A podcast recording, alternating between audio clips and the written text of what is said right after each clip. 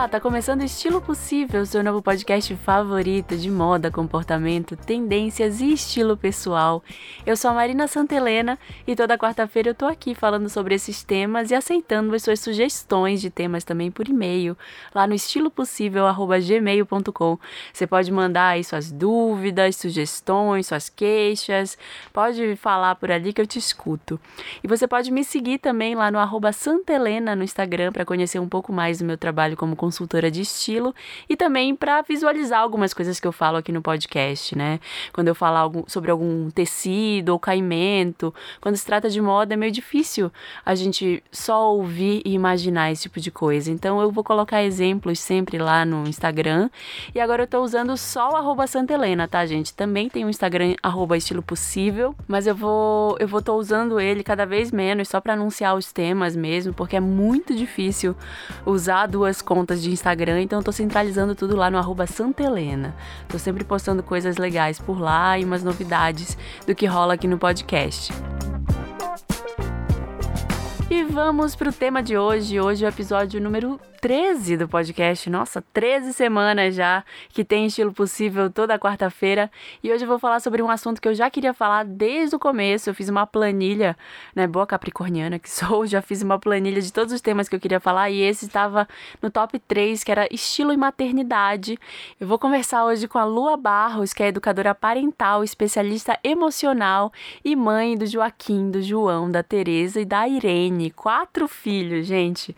Ela entende muito muito do assunto maternidade, entende também sobre consultoria de estilo. A Lua foi a minha consultora de estilo quando eu ainda estava fazendo o curso de consultoria. Ela me atendeu, ela ouviu todos os meus dramas de estilo. É uma pessoa muito legal, muito capacitada para falar sobre esse assunto. Então, vamos à nossa conversa.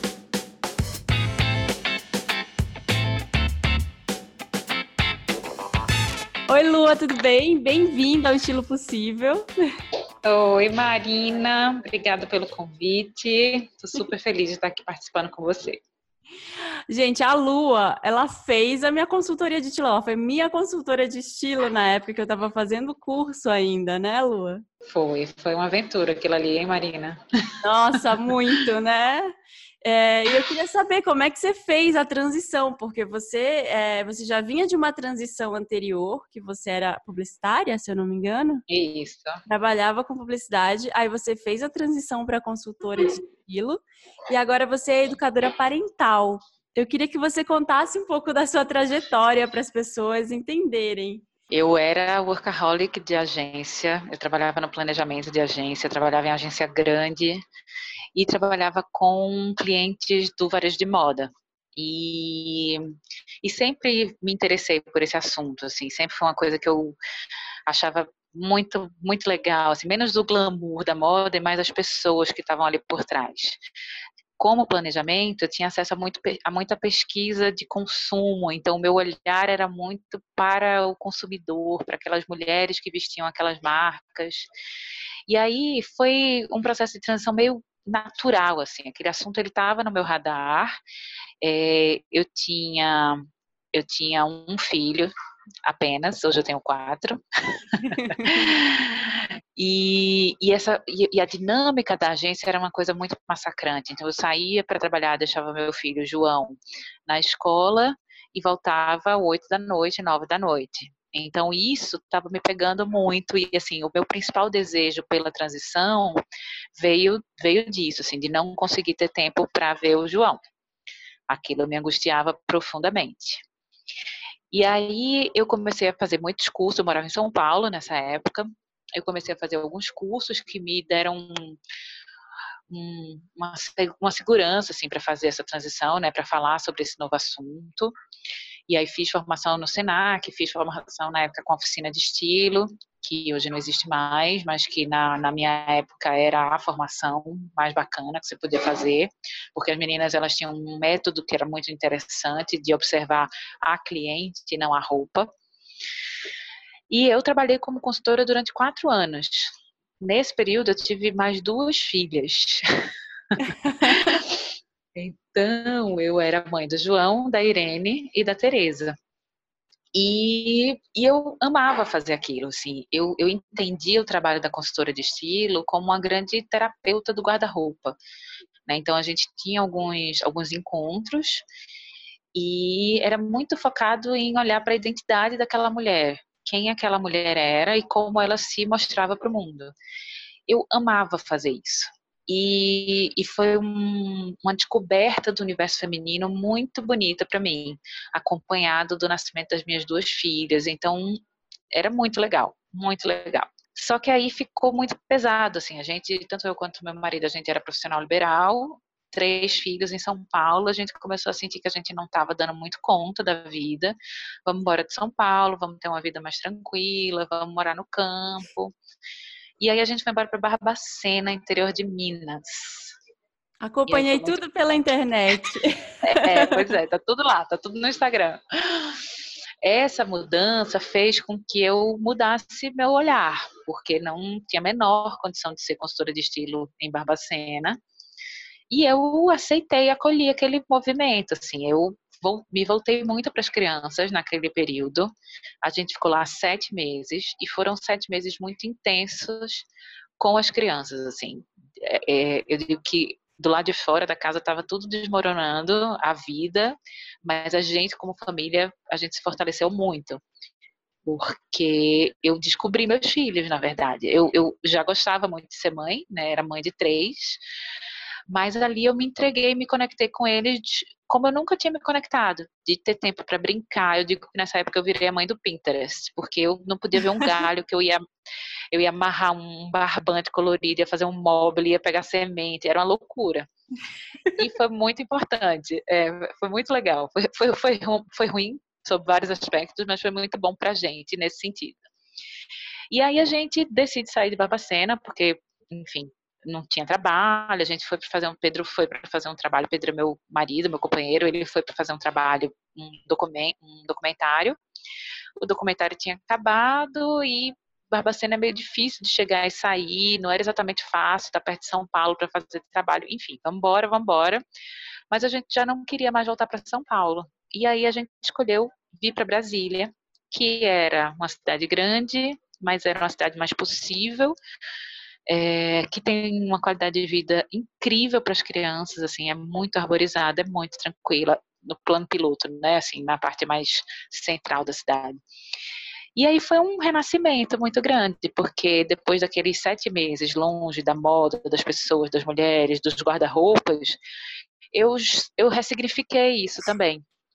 Então, eu comecei a olhar para o que, que eu podia fazer a partir dessa experiência muito intensa vivida com as crianças, que dizia respeito a mim ainda, a, a, quem eu era. Tinha uma coisa que tinha vindo muito forte com a consultoria de estilo, que era o cuidar dessas mulheres. Então, eu queria continuar cuidando das pessoas, das mulheres, e, e, e eu meio que ampliei o olhar. Eu, eu, eu hoje falo muito com mulheres, mas o meu foco de trabalho são as famílias. Então, a, a educação parental, ela vem nessa busca por tentar trabalhar ainda com cuidado, olhando a importância da, desse núcleo familiar para que a gente entregue para o mundo cidadãos mais bacanas. Uhum. E aí ah, foi é isso. Aí, eu, é e aí eu trabalho como educadora parental há dois anos. E eu nossa, eu vejo uma longa estrada pela frente. O que que você faz como educadora parental, para quem não faz a menor ideia do que é ser uma educadora parental? como educadora parental, eu trago uma nova perspectiva sobre as relações familiares, as relações parentais, que são as relações dos cuidadores com as crianças. Então, pode ser para o pai para a mãe, pode ser para o educador. E essa nova perspectiva, ela fala que é a parentalidade positiva, e ela fala que a gente não precisa repetir um padrão autoritário né, de um modelo autoritário de relação com as crianças, e a gente também não precisa ir para a ponta extrema disso, que é a relação permissiva com essas crianças. Existe aí um caminho do meio entre esses dois olhares, entre esses dois modelos, que é o modelo da parentalidade positiva, que fala de relações que elas estão baseadas no diálogo, no respeito mútuo, na não violência, seja física, verbal, emocional, e no nosso equilíbrio emocional. Então, junta essas quatro coisas, assim, e, e tem sido incrível falar e fazer isso. Falar sobre isso e fazer isso. Eu admiro demais seu trabalho, Lua. Está sendo um prazer. Assim, já queria falar com você desde que eu comecei a fazer o podcast, né? Já era uma, uma vontade minha para te perguntar mesmo. A gente não, acabou não se falando depois que você saiu de São Paulo. E, e, e assim, nessa minha nova fase de mãe também, né? É, eu, eu queria muito falar sobre isso para as outras pessoas, porque quando eu fiquei grávida, eu recebi muita, muita troca, assim, muita gente dizendo: Meu Deus, você também, né? E o que, que eu faço agora? É, minha vida está mudando e, e muda muito rápido. Em termos de estilo, também, assim, tudo muda, né? Então eu queria, eu queria entender com você. Passa? Como é que, como é que funciona isso? Você volta a ser a mesma pessoa depois que você é mãe? Você não volta? Qual o caminho? O que, que você faz depois para recolher os seus caquinhos ali do chão e, e se montar de novo como uma indivídua, né? Engraçado, porque tem o detalhe dessa história, né? Quando eu chego em Brasília, eu tenho mais um filho. Então, eu me desmoronei quatro vezes nesse processo de não me reconhecer mais naquilo que eu vestia, de olhar para meu guarda-roupa e dizer assim, quem foi essa pessoa que comprou essa blusa? Pelo amor de Deus, não fui eu. Tava louca. E tava bem louca. E, e, e, tem um entendimento hoje, né, assim, depois de quatro crianças, que assim, são processos muito intensos. E a gente não consegue ver uma luz no fim do túnel, né? A gente acha que a vida da gente vai ser aquilo e acabou. Então, é muito bom dar tempo ao tempo e esperar o, o, o furacão passar, porque você não vai conseguir é, se ver novamente assim que o bebê nasce ou assim que o bebê completa três meses. Não tem uma data quando você começa a, a voltar a se reconhecer. Né? É um processo e às vezes você realmente olha para aquele guarda-roupa e diz assim, isso não não diz mais nada sobre mim. E é duro também olhar para isso, porque assim, se, se isso aqui tudo que eu construí ao longo da minha vida, né, ao longo do, sei lá, dos últimos 10 anos, porque guarda-roupa ele junta muita memória, não diz sobre mim, o que que diz? Quem sou eu? E aí, minha filha, danou-se. Para se achar. Como se acha, pelo amor de Deus? Eu acho que se acha acolhendo o tempo, entendendo que o tempo vai, vai trazer algumas dessas respostas porque não dá para querer responder imediatamente a, a, essa pergunta: quem sou eu? Assim que esse bebê nasce. É engraçado porque a gente começa a acompanhar muitas mulheres, né? E na, através das redes sociais, do Instagram, e, e você começa a ver que aquelas pessoas, elas, a vida delas parece que está exatamente igual. E, e, dá uma angústia tremenda, porque você diz assim, cara, na, a minha tá uma, uma bagunça. Como é que essa mulher acorda e bota um batom vermelho? Uhum. Né? E ela não mancha esse bebê de batom, não? Pelo amor de Deus. Como é que ela faz? E como é que ela faz? Então, eu acho que isso gera uma angústia muito grande. Assim, tem, eu, eu vejo que hoje tem uma necessidade de mostrar, ah, não, já voltei, já estou ótima, estou igual como era antes. E eu acho isso muito violento. Porque pode ser que você sim se mantenha, se olhe e se veja igual, mas não é isso que acontece na maioria das vezes. E a gente só consegue olhar para essas mulheres. Né? A gente não consegue olhar para os que estão igual a gente. Sim. Parece que a gente gosta, a gente alimenta essa angústia, né? Então, desliga esse Instagram, entende que é um processo e que o tempo vai trazer essas respostas para você sobre quem é você depois desse filho.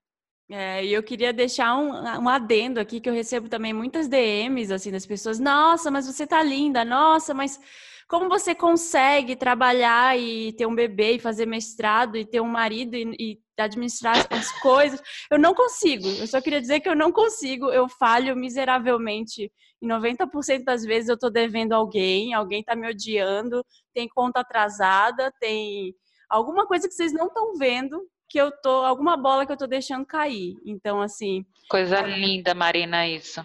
É isso aí. É, é isso que acontece, que as pessoas não veem. No Instagram, nossa vida é perfeita. Hoje mesmo, no dia que a gente está gravando isso, eu respondi uma, uma pessoa lá, uma mulher que estava desesperada, falando, ai, mas eu, e eu que sou solteira e tô até desempregada, tô só estudando, não consigo manter minha vida. Eu falei, ninguém consegue. A gente está todo mundo tentando e falhando e tentando de novo é, é, muito difícil, né? Assim, é muito difícil reconhecer isso no outro também. E agora, assim, o que eu ia dizer é que, que me leva a outra pergunta é que a minha filha fez um ano agora e parece que só agora que bateu. O meu processo foi diferente, assim. Eu tive um, um ano muito legal, muito tranquilo. Eu tive, óbvio, que o puerpério, assim, os três primeiros meses, mas parece que agora que ela fez um ano, depois do aniversário de um ano, me caiu a ficha de que nunca as coisas nunca mais vão ser as mesmas. Passou um ano e elas não voltaram a ser as mesmas, então nunca mais elas serão. O que, como elas serão, Lua, pelo amor de Deus, você como educadora, eu já me consultando, né, gravando podcast, fazendo consulta na gravação. Olha que processo mais lindo, né? Depois de um ano é que você olha a sua vida e você diz assim, caraca, não vai voltar, porque esse primeiro ano, ele é muito o reino da fantasia.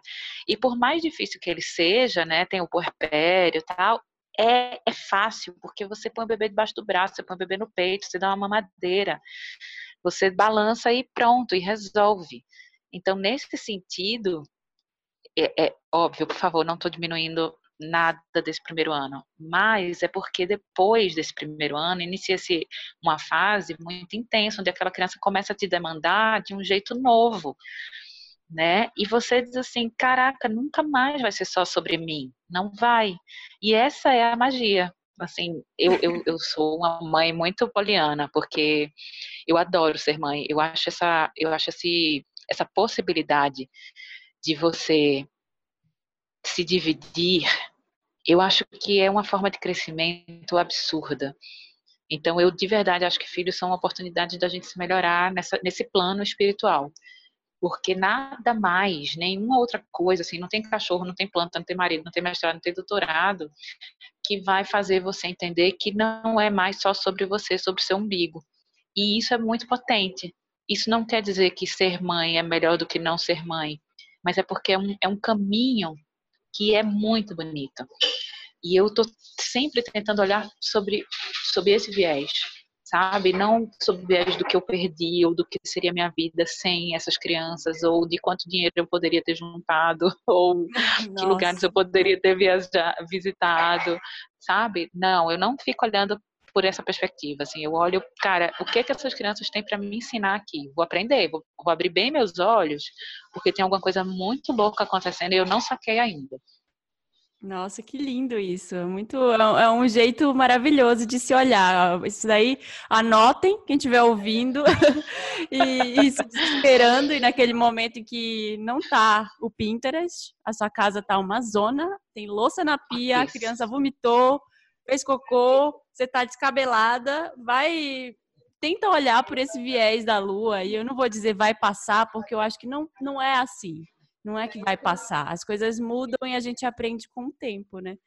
Agora, você falou um negócio muito interessante aí que eu, eu sinto o tempo inteiro aqui. É parece que as pessoas não entendem. Como é que você explica para uma pessoa que não está passando pelo mesmo processo que o seu, o seu momento? Porque eu, eu senti assim, quando a Tereza fez, a minha filha, né, fez, que também é Tereza, ela fez sete, seis, sete meses, eu comecei a trabalhar. Na verdade, com quatro meses eu já estava louca, peguei meu primeiro frila, e aí com sete eu voltei de verdade a trabalhar. E ela ainda mamava tá. e tudo, ela ainda mama até agora.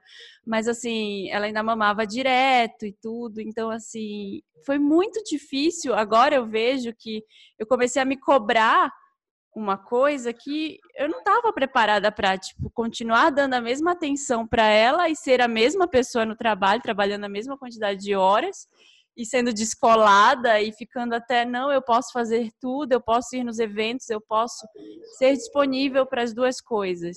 E, e, me, e hoje, assim, eu olho muito que tem gente que não entende, que não entende que você não cabe mais naquele vestido, que você não cabe mais naquele evento, que você não cabe mais, sei lá, na rua numa sexta-noite, né, porque você não é nem porque você não possa, porque às vezes pode estar com um cuidador, o seu, seu filho ou sua filha, mas é que às vezes você não quer apenas, você não, você não quer trocar o momento de colocar o bebê para dormir, o seu filho para dormir, por uma, uma balada ou um drink, né? É muito louco.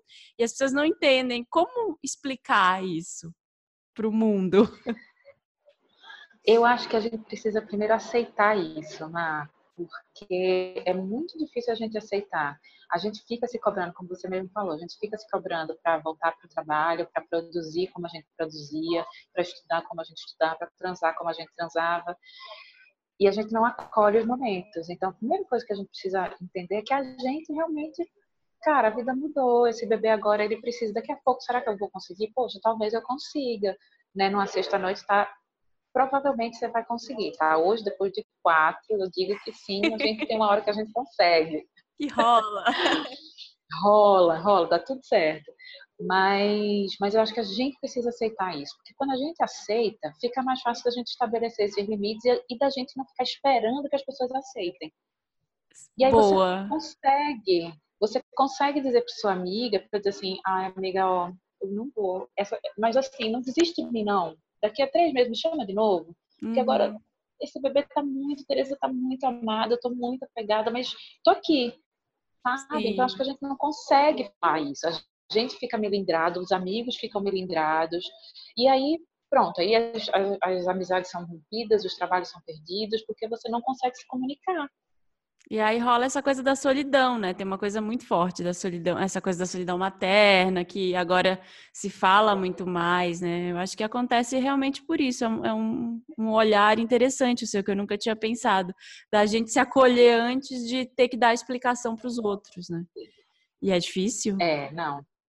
E a solidão materna, ela acontece no meio do caos, assim. Você pode estar tá com mãe, com babá, com sogra, com marido, com amigos, e ainda assim você se sente muito sozinha, porque tem processos internos que são muito difíceis da gente elaborar. Né? Eu lembro Joaquim, meu último filho, é, quando ele nasceu, eu tive muito problema para amamentar. E eu lembro que durante 24 horas eu sentia tantas coisas. Era assim: eu não preciso passar por isso. Não, eu preciso passar por isso. Não, eu não preciso passar por isso. Não, eu preciso passar por isso. Então, isso num looping que eu quase enlouqueço. Então, estava todo mundo ali à minha volta e eu estava me sentindo absolutamente sozinha nesse processo, porque eram coisas que me diziam respeito. Que é decisão sua, né? Ninguém mais pode tomar essa decisão por você. É muito louco.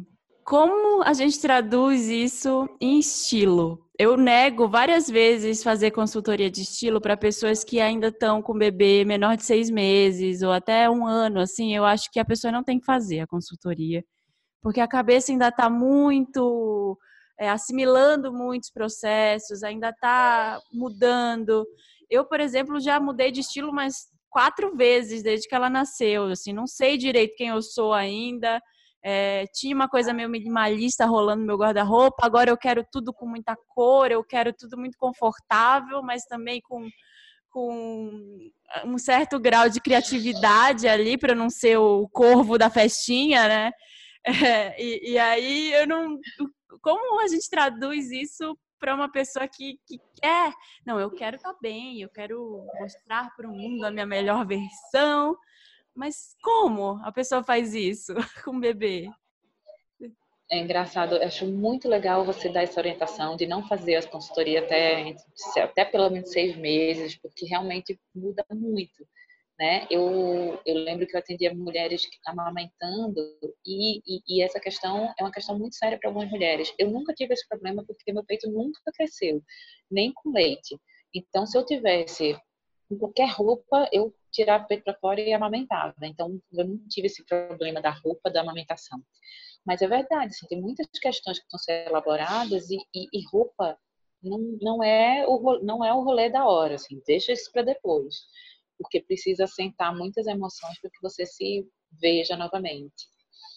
E eu acho que tem, eu acho que tem umas coisas que são assim, é, você, a, a, o movimento que a criança exige de você, né? Então abaixar, sentar, é, brincar junto, né? A quantidade de, de areia, de terra, de tinta, então tudo isso começa a regular aquilo que você vai usar.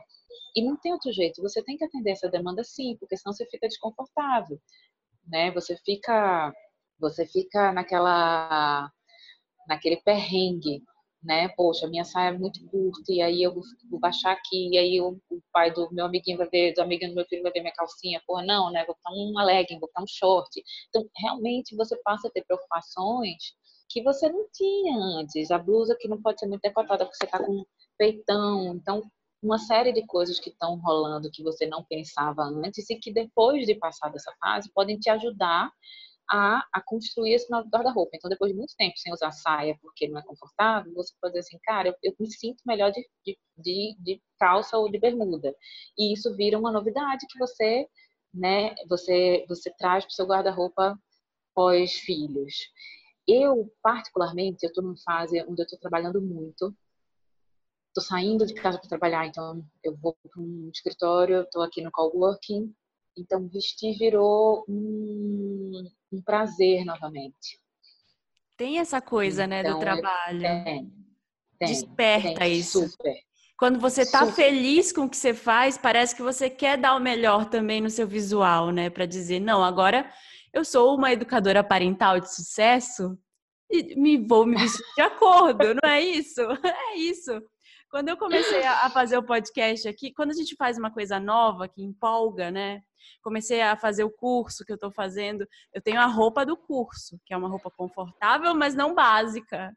É, tem a tem, quando eu quero ir entrevistar alguém do podcast, tem a roupa de entrevistar alguém no do podcast. Eu quero estar como apresentadora do podcast de moda, sabe? Assim, tem essas coisas, né? Tem, tem super. E eu acho que essa coisa do sair para trabalhar já é um exercício que te tira desse lugar da maternidade, dos filhos. Então é muito legal você ter que pensar sobre isso. Eu acho muito legal, porque eu acho que roupa é um jeito da gente se expressar. Então eu é, eu estou numa fase que eu estou muito precisando juntar grana e guardar dinheiro, então não estou comprando nada.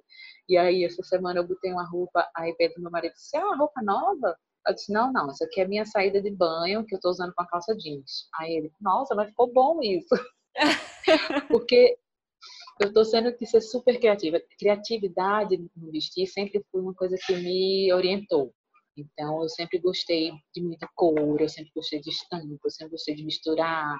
Então, eu entendi quando eu comecei a estudar estilo que eu gostava de chamar atenção sim pelo que eu vestia, não pelo decote, não pelo sexy, mas pelo criativo. E isso se mantém, porque é quase lúdico assim com as crianças, sabe? A quantidade de cor que eu visto, é, os, os, os movimentos que a minha roupa faz. Então, eu mantive isso. Acho que deu uma amadurecida, assim, mas isso está comigo ainda. Ainda sou criativa na hora de vestir. é, eu tô, eu tô indo por esse caminho, eu acho. E eu acho que é uma, é uma boa dica para todo mundo que está ouvindo, que está nesse momento de dificuldade, é tentar pegar um caminho que já te é familiar, né? Que você já conhece, é a criatividade. Então vamos ser criativos aqui dentro dessa linha. Tá bom, meu peito cresceu demais, eu preciso amamentar. Então vamos ser criativos com decote? Vamos ser criativos é. com é. uh, uma roupa mais acinturada? O que que é, né? O que que, qual é o caminho que, que você pode seguir ainda? Eu vou deixar aqui depois, no final do podcast, algumas dicas de roupas que eu usei durante a gravidez que me serviram ainda durante o puerpério e que eu fiquei usando ainda até os seis meses da Tereza, que foram muito úteis, assim. É, ao longo de um ano, mais ou menos, elas foram as peças chaves do meu guarda-roupa. Então, acho que você, a gente consegue, sim, escolher um caminho e seguir e se manter fiel a, a uma lembrança nossa, né? Alguém que a gente já foi e que a gente pode continuar sendo, pelo menos um pouquinho. Ai, é, Lua. É, não, isso é muito legal.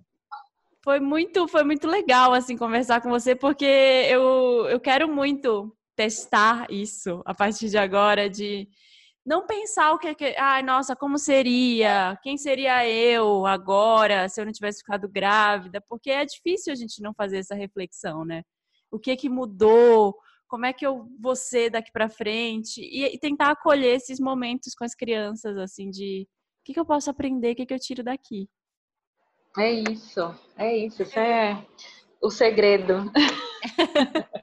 Nossa, muito, muito bom. Adorei falar contigo. Obrigada por ter topado bater esse papo aqui no estilo possível. Tenho certeza que você ajudou um monte de gente.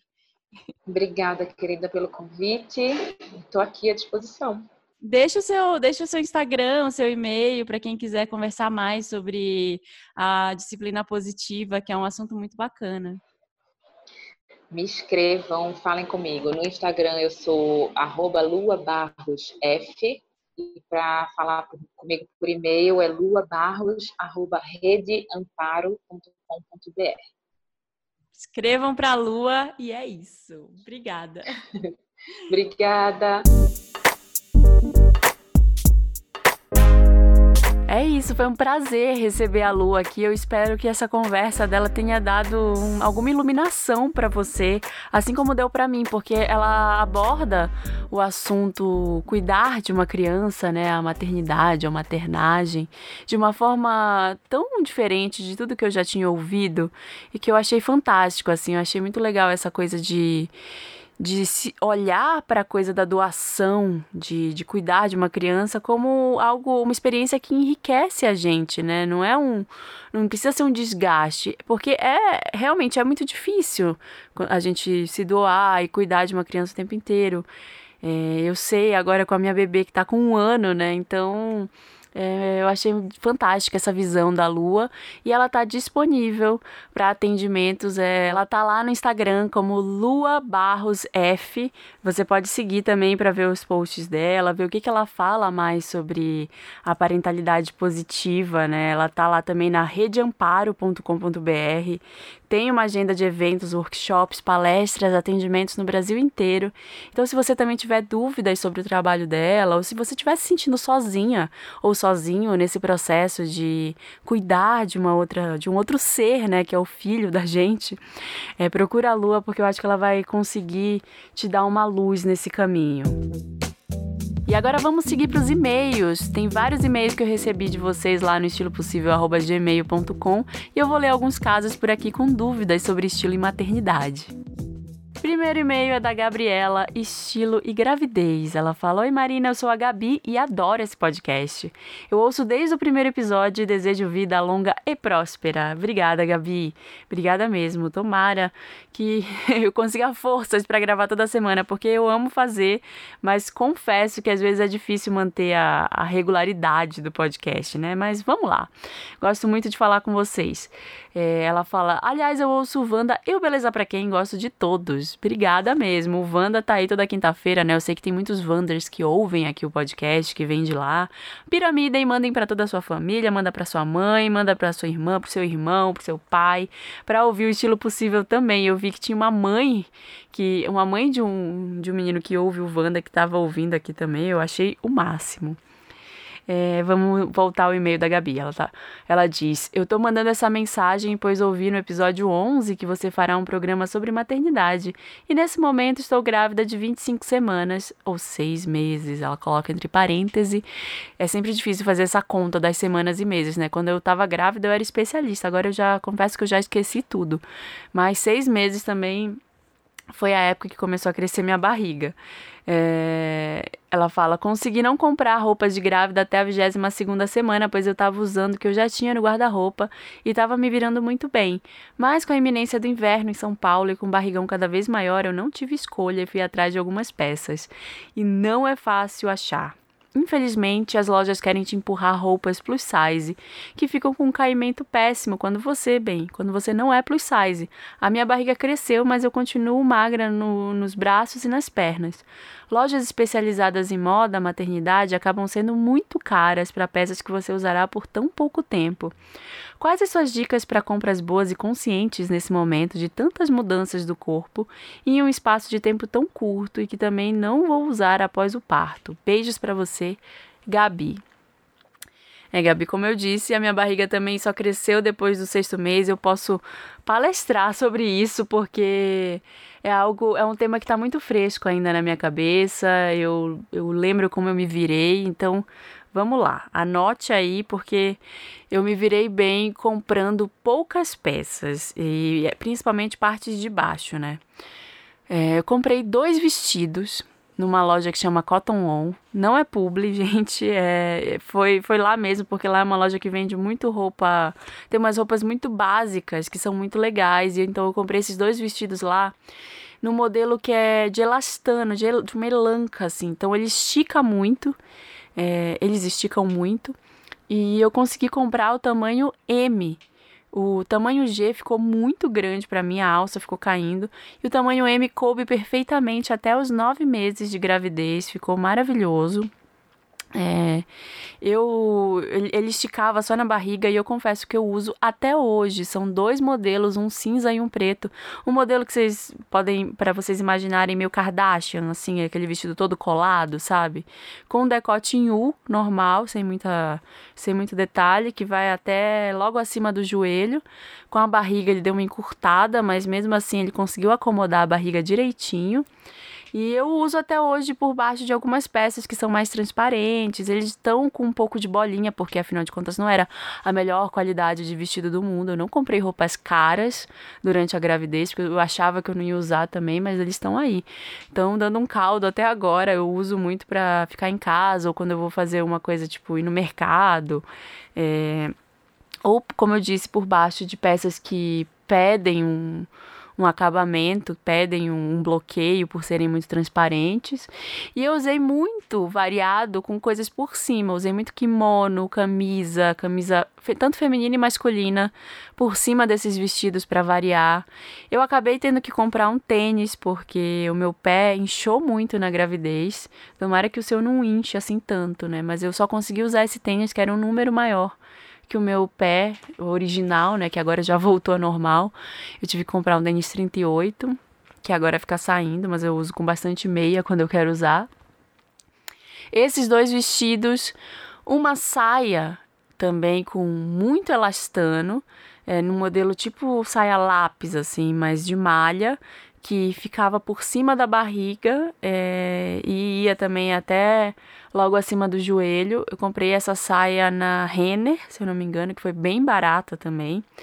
É, comprei na Renner também mais um vestido cinza, porque na época estava inverno, estava chegando o inverno, e eu comprei um vestido cinza, tipo esse que eu falei da Cotton On, é, mais com manga comprida e gola alta.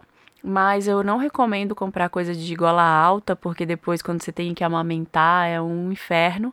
Né? Não serve. Eu passei um tempão sem usar esse vestido de gola alta, só voltei a usar agora que a bebê tá parando de mamar. É, então, investe em coisas que tenham decote e que tenham bastante elastano na configuração. Comprei também na Renner um vestido de manga longa de tricô e esse eu comprei M também, ele acabou, era um tricô que esticava bastante num material tipo de cardigan, sabe?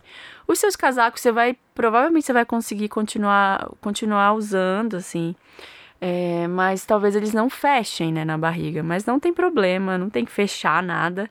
E uma outra solução que eu acho fantástica, que eu acabei usando também na minha gravidez, foi assinar a Bump Box. A Bump Box é um serviço de aluguel de roupas para grávidas. Então você faz um pacote de assinatura que você pode pegar quatro ou cinco peças. Tem um número é, para cada valor de plano e tem, um, as, tem as estações. Aí tem roupas para tanto para amamentação quanto para caber sua barriga, né? Eu acabei ganhando um vestido maravilhoso deles, preto, que eu uso até hoje, que fica lindo no corpo também, com bastante elastano e com é, a costura na barriga para aumentar muito. Tem calça jeans de grávida, tem kimonos, tem vestidos. Então é bumpbox.com.br, também não é publi, gente, mas é um serviço que é muito útil, porque roupa de grávida realmente, que nem a Gabi falou, é cara e várias vezes você não vai usar tanto, né? Assim, você vai usar por, sei lá, seis meses no máximo. Então, é, vale a pena, eu acho que é uma coisa que vale a pena alugar. E foi isso, assim, tem muitos hacks, assim, na internet, né, de vídeos de gente mostrando como é que deu um jeito numa roupa para caber, é, como usar shortinho, jeans ou calça jeans junto com barrigão, colocando um elástico de cabelo ou colocando uma tira de tecido para tapar e deixando aberto. É, dá uma olhada nessas dicas aí. Para mim não funcionou isso. Eu, como eu falei lá no Wanda, eu odeio do it yourself porque eu acabo não conseguindo reproduzir igual. Então para mim não foi legal essa, essas dicas aí, mas até porque meu quadril cresceu também, né? E as calças jeans acabaram não rolando mesmo, mesmo abertas não deu mais.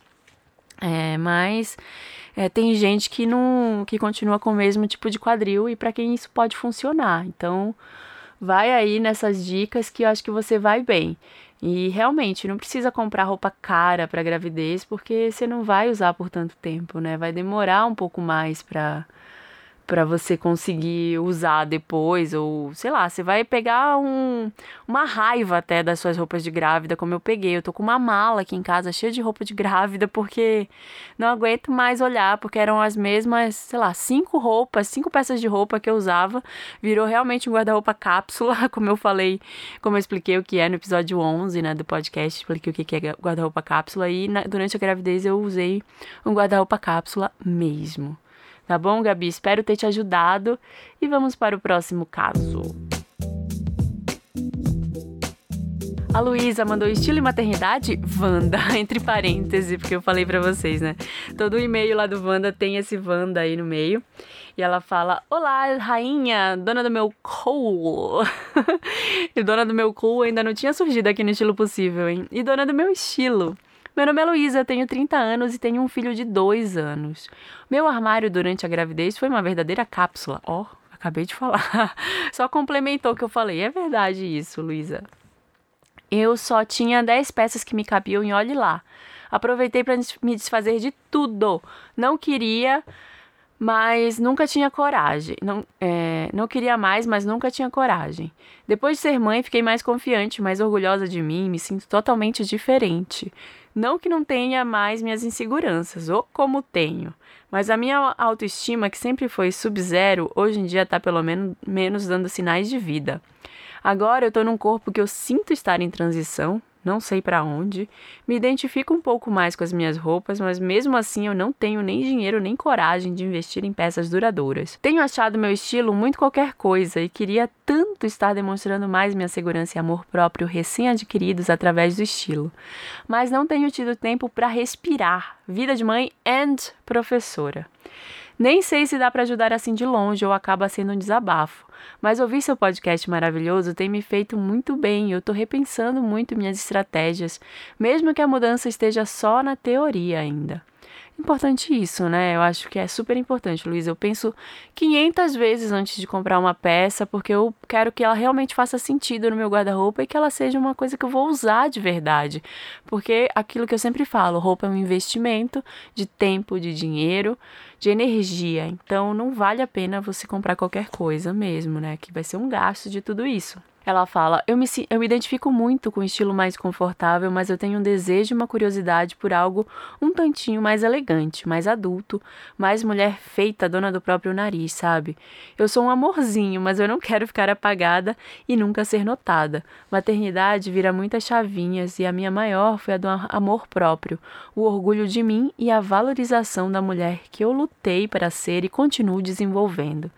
Obrigada por tudo. Amo, amo, amo, amo seu podcast e seu jeito especial que conecta a gente mesmo de tão longe. Beijos enormes e sucesso sempre. Obrigada, Luísa. Amei esse e-mail. Muito, muito legal. Assim, eu fico muito feliz que você tenha conseguido se tornar uma pessoa mais confiante, desenvolver sua autoestima a partir da maternidade. A maternidade tem mesmo esse poder. Eu, depois da maternidade, me senti assim também. Eu me senti como se eu conseguisse conquistar o mundo. Eu acho que com o período que eu fiquei de licença maternidade, os seis meses que eu fiquei sem trabalhar, eu desenvolvi uma coisa muito ruim, assim, de meu Deus, eu nunca mais vou conseguir trabalhar, eu nunca mais vou sair daqui. Esses pensamentos negativos que a gente tem no perpério, né? Dá uma dorzinha, assim, uma coisa de, nossa, tô perdendo, o mundo tá, tá girando e eu continuo aqui. Eu senti muito isso. E aí, logo que chegaram, assim, eu acho que não chegou nem a dar seis meses. No quarto mês eu já voltei a trabalhar. É, peguei alguns frilas assim pontuais. Já voltei a gravar o Wanda também, porque eu queria que essa sensação passasse. Só que aí, eu acho que eu falei, conversei até sobre isso com a Lua, né, agora. É, depois que passou, nossa, agora eu só quero, só penso em, meu Deus, que horas eu vou ter folga, porque a gente acha que vai continuar trabalhando normalmente, a sociedade espera que a gente volte a ser quem a gente era e a gente nunca mais vai voltar a ser quem a gente era, né? Eu, pelo menos, sinto que nunca mais e sempre vai ter uma filha e o trabalho. Então vai ter essas coisas para equilibrar, vai ter esses pratos aí para você equilibrar sempre. E aí, e aí entra também a sua vida pessoal, suas escolhas de estilo, né? Como é que você equilibra tudo isso? Então eu vou te dizer que não é fácil, você não tá sozinha. É foda mesmo, é complicadíssimo. Dois anos, meu Deus do céu, já tenho até medo de quando a Teresa fizer dois anos, porque dizem que é o terror, né? O Terrible Two. Mas assim, o que, que eu posso te dar de dica por aqui? Eu acho que você pode começar a fazer aquela tal da pasta no Pinterest para ir desenhando algumas coisas e pensando bastante. Ah, o que, que você quer? Que tipo de calça você quer provar? Que tipo de roupa? De saia, caimentos? Você começar a fazer esse tipo de teste para entender o que, que você gosta. E aí, você entendendo o que você gosta, você pode partir para ação e começar a ir às lojas. Não precisa ir à loja comprar no primeiro momento. Você pode ir Pega uma tarde que, sei lá, seu filho tá com o pai, tá com outro cuidador, tira para você esse momento. Eu sei que não é fácil falar isso, eu falo de um lugar muito cheio de privilégios em que eu posso tirar um ou outro momento para mim, tá? Eu sei que muita gente não pode. Então, o que eu posso dizer para você é tenta, se você tiver algum desses momentos, pede para alguém ficar com seu filho, porque eu sei que é difícil a gente ir num shopping provar roupa com criança, não rola, nunca consegui fazer isso, por exemplo. E, e prova. Minha dica é provar. Vai e pega assim, ah, eu queria usar saia midi. Vai e prova várias em várias lojas. Tira um dia para fazer isso e separa. De repente, a saia que você gostou mais, ela tá num preço que para você hoje é um pouco caro. Então você salva ela lá naquele lugarzinho. Ah, tá na loja X, tem a saia que eu quero e ela custa, sei lá, 400 reais, que é um valor alto para uma peça, né? A maioria das pessoas não tem 400 reais para dar numa peça, é caro mesmo. Então você pensa em duas opções. Ou você pode ir atrás dessa peça, buscá-la por um valor mais barato num brechó ou numa loja mais popular, ou você pode começar a guardar dinheiro para ir atrás dessa peça. E aí, nesse, nessa história de guardar dinheiro ou ir atrás no brechó, o legal é que você pensa com mais consciência se é realmente aquilo que você quer. Tira roupa, tira, tira roupa, tira foto no provador, olha bem o caimento, entende se é aquilo que você quer, faz a conta que eu falei no podcast sobre o armário cápsula de 5 para 1, que você precisa de menos partes de baixo e mais partes de cima para você fazer o seu armário render mais. Então, eu acho que é buscar referências, experimentar e pensar bastante na compra que você vai fazer para você investir bem o seu dinheiro. Porque eu imagino, assim, é muito difícil a gente com um filho, né, conseguir ter dinheiro sobrando e conseguir ter tempo sobrando. Não, não rola para muita gente. Então, é, eu acho que fazer esse planejamento te auxilia a tomar decisões mais inteligentes. E aí você fala, não tenho dinheiro nem coragem. É, a coragem eu acho que vem da coisa de você provar é, experimentar bastante. De repente você não tá com coragem para nem dinheiro para pagar, sei lá, os 400 reais na tal da saia, mas você tem, sei lá, 100 reais para gastar numa calça que é similar. Vai nessa similar primeiro e aí quando você já tiver bastante confiante dela, você já usou várias vezes, você acha que é isso mesmo, você começa a pensar em em subir um degrau aí e desenvolver o seu estilo a partir da, dessa calça, desse, dessa peça. Eu, eu falei no podcast sobre armário cápsula, sobre a qualidade, sobre o valor, mas, gente, é, é possível a gente se vestir de um jeito legal, desenvolver nosso estilo pessoal com pouca grana. Dá para você fazer isso indo em brechós, eu amo em brechós, só que assim, é aquela coisa, precisa de tempo. Então é equilibrar aí. É óbvio que é muito mais fácil você ter mil reais para gastar em roupa e ir no shopping e gastar todo esse dinheiro nas peças que você quer, que você ama. É muito mais difícil você ir no brechó e garimpar. O brechó não tem opção de tamanho, o brechó não tem a roupa muitas vezes limpinha do jeito que você quer, né? Tem alguns que tem aquela pilha de roupa de baciada que você tem que procurar. Então requer mais tempo. Então é tentar equilibrar mais esses pratos aí da escolha das roupas, sabe? Porque eu acho que é é uma alternativa para você se vestir bem e, e, gastar pouco. Aliás, eu vou fazer um episódio aqui sobre estilo em brechós que, que eu acho que vai ficar bem legal e sobre algumas experiências de troca de roupa, né? Tem o Roupateca também, que é da Dani Ribeiro, que eu conversei lá no Beleza Pra Quem, que é um serviço de aluguel de roupas para o dia a dia, que eu acho fascinante para quem quer testar. É, por exemplo, você fala que você quer se vestir um pouco mais elegante. E realmente a elegância, ela tem. Você usar roupas mais elegantes de alfaiataria, com um corte legal, com tecido é, mais premium, passa essa imagem de mulher feita dona do, do, seu nariz que você falou, de mais poderosa. É, você fala, eu sou um amorzinho, mas não quero ficar apagada. Eu já tive, eu já atendi várias clientes que falam, eu não quero ser fofa, eu quero passar uma imagem mais poderosa, mais assertiva. Eu mesma passo por isso várias vezes, porque eu tenho uma coisa meio fofa rolando, né? E várias vezes eu quero me impor pela, pelo meu estilo e eu preciso dar esse ar mais cortante no, no meu visual. Então é, é realmente buscar roupas com um corte que diga isso, roupas mais pesadas, talvez. É, e é isso, eu espero ter te ajudado e que você consiga fazer essa pesquisa de um jeito legal e desenvolver seu estilo. Eu espero a sua devolutiva aqui. É só mandar e-mail aqui para mim de novo, tá bom? Um beijo e até mais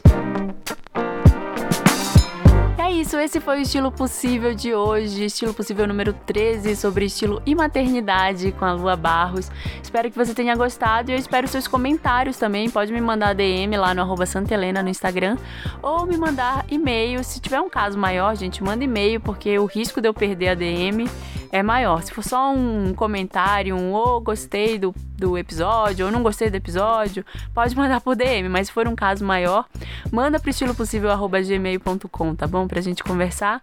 E semana que vem eu volto com um podcast dando continuidade à série que eu tô fazendo sobre carreiras e moda. Eu vou conversar com a Michelle Provence, que é modelo, pra gente falar sobre essa carreira aí, que é tão sonhada por muita gente e como é que ela tá nos dias de hoje, né? nesse mundo de modelos do Instagram, como é que funciona modelo de passarela, modelo fotográfico, como é que rola isso, né, para quem tem esse sonho aí ou para quem só tem curiosidade de saber como é que é, é mais sobre os bastidores da moda, tá bom? Um beijo e até semana que vem.